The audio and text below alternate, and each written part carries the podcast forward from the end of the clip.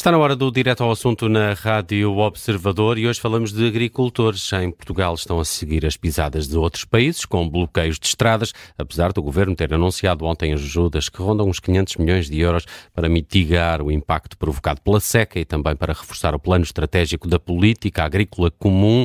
Ainda assim, o setor saiu mesmo à rua. É nosso convidado hoje no Direto ao Assunto o ex-presidente da Confederação dos Agricultores de Portugal, Eduardo Oliveira e Souza. Ele é também cabeça de lista da AD por Santarém eh, nas legislativas. Está aqui para uma entrevista conduzida pela Judite França, Bruno Vieira Amaral e Vanessa Cruz. Bem-vindo, Eduardo Oliveira e Souza. Obrigada por ter aceitado o nosso convite. Já se solidarizou com os protestos na qualidade de cabeça de lista da AD por Santarém. A atual liderança da CAP chegou a acordo com o governo para uma marcha atrás nos cortes cortes que estavam previstos em alguns apoios, entre 25% e 35%, mas mesmo assim vemos os agricultores a sair à rua. A CAP devia ter exigido mais. Muito obrigado, muito boa tarde. Eu não sei se a CAP deveria ter exigido mais, porque eu agora não sou dirigente da CAP. O que eu sei é que, de facto, houve um, empenhamento da, da, da, direção da CAP, concretamente através do seu presidente, junto do Primeiro-Ministro e do Ministro das Finanças, que uh, encontraram uma solução para colmatar mais esta atrapalhada do Ministério da Agricultura que tem sido recorrente ao longo destes últimos anos.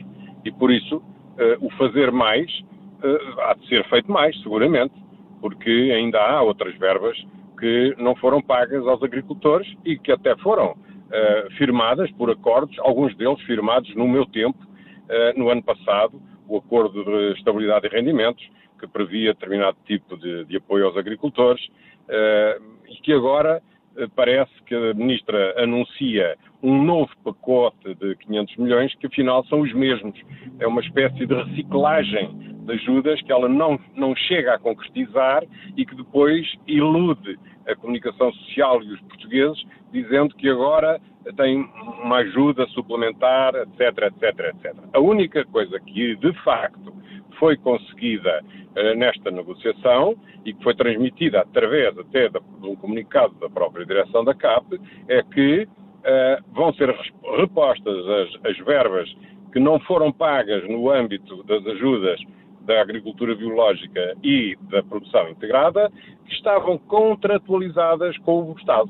O Estado tem que ser pessoa de bem, não tem sido pessoa de bem na gestão do PEPAC, uh, e os agricultores viram-se, de repente, uh, na iminência de terem que pôr em causa o seu bom nome, eh, porque não são capazes de cumprir com os seus compromissos, sejam eles de caráter financeiro, como seja para eh, pagar ordenados, para pagar a fornecedores, cumprir com as obrigações bancárias de antecipação de verbas eventualmente recebidas. Há um conjunto de uh, uma economia que está ligada com o dia a dia das pessoas e que, por força de um incumprimento da Ministra da Agricultura ou do Ministério da Agricultura, uh, de uma forma assim leviana, uh, agora olha, são menos 35%. Isto hum. não é admissível num Estado de Direito e nós temos que nos empenhar em mudar este estado de coisas. Hum. A Ministra da Agricultura. A Ministra diga, diga. da Agricultura defende que não houve cortes indiscriminados, que houve sim um ajuste nos modelos de pagamento a cada agricultor, mas admite que as mudanças nos apoios não foram bem comunicadas. O senhor sempre foi muito crítico de Maria do Céu Antunes. Vê aqui um sinal de humildade por parte da Ministra em reconhecer o erro ou acha que houve mais do que um problema de comunicação? Eu creio que é um sacudir a água do capote, como se costuma dizer ao contrário de ser, para mim, eu não vejo isso como um sinal de humildade, vejo como um sinal de incapacidade. Incapacidade, inclusivamente, de lidar com os seus próprios organismos que ela tutela. Portanto, ela agora atira como que a responsabilidade para cima do organismo pagador, quando o organismo pagador, muito provavelmente, sofre desta confusão de decisões políticas que têm vindo a ser tomadas e que só agravam os problemas. Por exemplo, a passagem das direções regionais de agricultura para as CCDRs. Pode parecer que não tem a ver com isto, mas tem. Porquê? Porque foram retiradas competências, foram misturadas competências, nada daquilo está a funcionar em condições e, portanto, o mecanismo de uh, burocrático, uh, informático, que permitiria até ao próprio organismo pagador uh, transferir para as entidades pagadoras, que são os bancos, as verbas para que ca caíssem a tempo no, na conta dos agricultores, nada disso esteve, pôde funcionar, porque para montante disso, para trás disso, está um conjunto de erros uns atrás dos outros. E é esta confusão que os agricultores se uh, cansaram, porque acontece isto todos os anos com qualquer coisa. Este ano foi uma atrapalhada, a palavra é esta, durante o período das candidaturas. Os agricultores deveriam ter recebido em outubro, foi-lhes prometido que era pago em dezembro, agora foi prometido que pagavam as ajudas a 100%, afinal, na véspera, anuncia-se, nem sequer há uma explicação plausível anuncia-se um corte de 35% numa, 25% noutra, até 35%, até 25%, cada caso é um caso, e isto não pode ser assim. Tem que haver transparência, tem que haver respeito, tem que haver objetividade, porque o setor vive tempos muito apertados. Os custos de produção têm aumentado, os rendimentos têm diminuído, fruto não só dos custos de produção, mas das regras de, de, da agricultura mais próxima da proteção do ambiente, que fez entornar uh, o copo em França ou na Alemanha, porque uh, aquilo que levou os agricultores na Europa para a rua é um pouco diferente desta manifestação espontânea que agora surgiu aqui em Portugal, e por isso a CAP, desde a primeira hora, se solidarizou com os agricultores. Eu não estou aqui a falar pela CAP, mas estou a, a repetir até o próprio comunicado e, e, e, as comunicações feitas pelo Presidente da CAP, mas os agricultores estão de tal maneira exasperados, de tal maneira zangados, que agora querem ver. Eles querem ver o dinheiro na conta, têm toda a legitimidade de, de exigirem esta brevidade, porque os prazos já acabaram. Hum. Eles têm toda a razão, estão carregados de razão, e foi por isso que uh, quer o Dr. Montenegro, quer eu, nos associamos imediatamente uh, a esta indignação porque é disso que se trata, é de tratar as pessoas de forma diferente. Por falar em prazos. Para quem? Diga, diga. Há, há 60 milhões de euros prometidos que vêm do Orçamento de Estado. A Ministra diz que tem que primeiro uh, notificar a Comissão Europeia por uma questão de concorrência que a autorização pode demorar, na melhor das hipóteses, dois meses. O Orçamento está em vigor há um mês. já, já poderia ter feito isto? Obviamente que podia, se ela soubesse antecipadamente quando é que iria uh, ter de pagar e não tinha dinheiro. Porque um, um, uma ajuda de Estado tem que ser autorizada pela Comissão. E por isso, isso agora vai depender da celeridade. Ora, agora aí entra a força política. Nós ouvimos todos os dias dizer que António Costa é um político altamente respeitado e muito apreciado em Bruxelas. Vamos ver. Vamos ver se ele agora é capaz de resolver este assunto em três dias ou em quatro dias. Se ele fizer isso, então, sim senhora, eu sou o primeiro a tirar-lhe o chapéu. Hum. Agora, se se começa a desculpar, ai ah, não, isto agora vai para Bruxelas, talvez daqui a dois meses e tal, então o que é que nós estamos a dizer aos agricultores? Estamos a dizer aos agricultores, ouçam, uh, têm que se manter na rua para aumentar o nível de indignação. Não é nada disso que nós pretendemos. Os agricultores não estão ali para passar tempo, não estão confortáveis.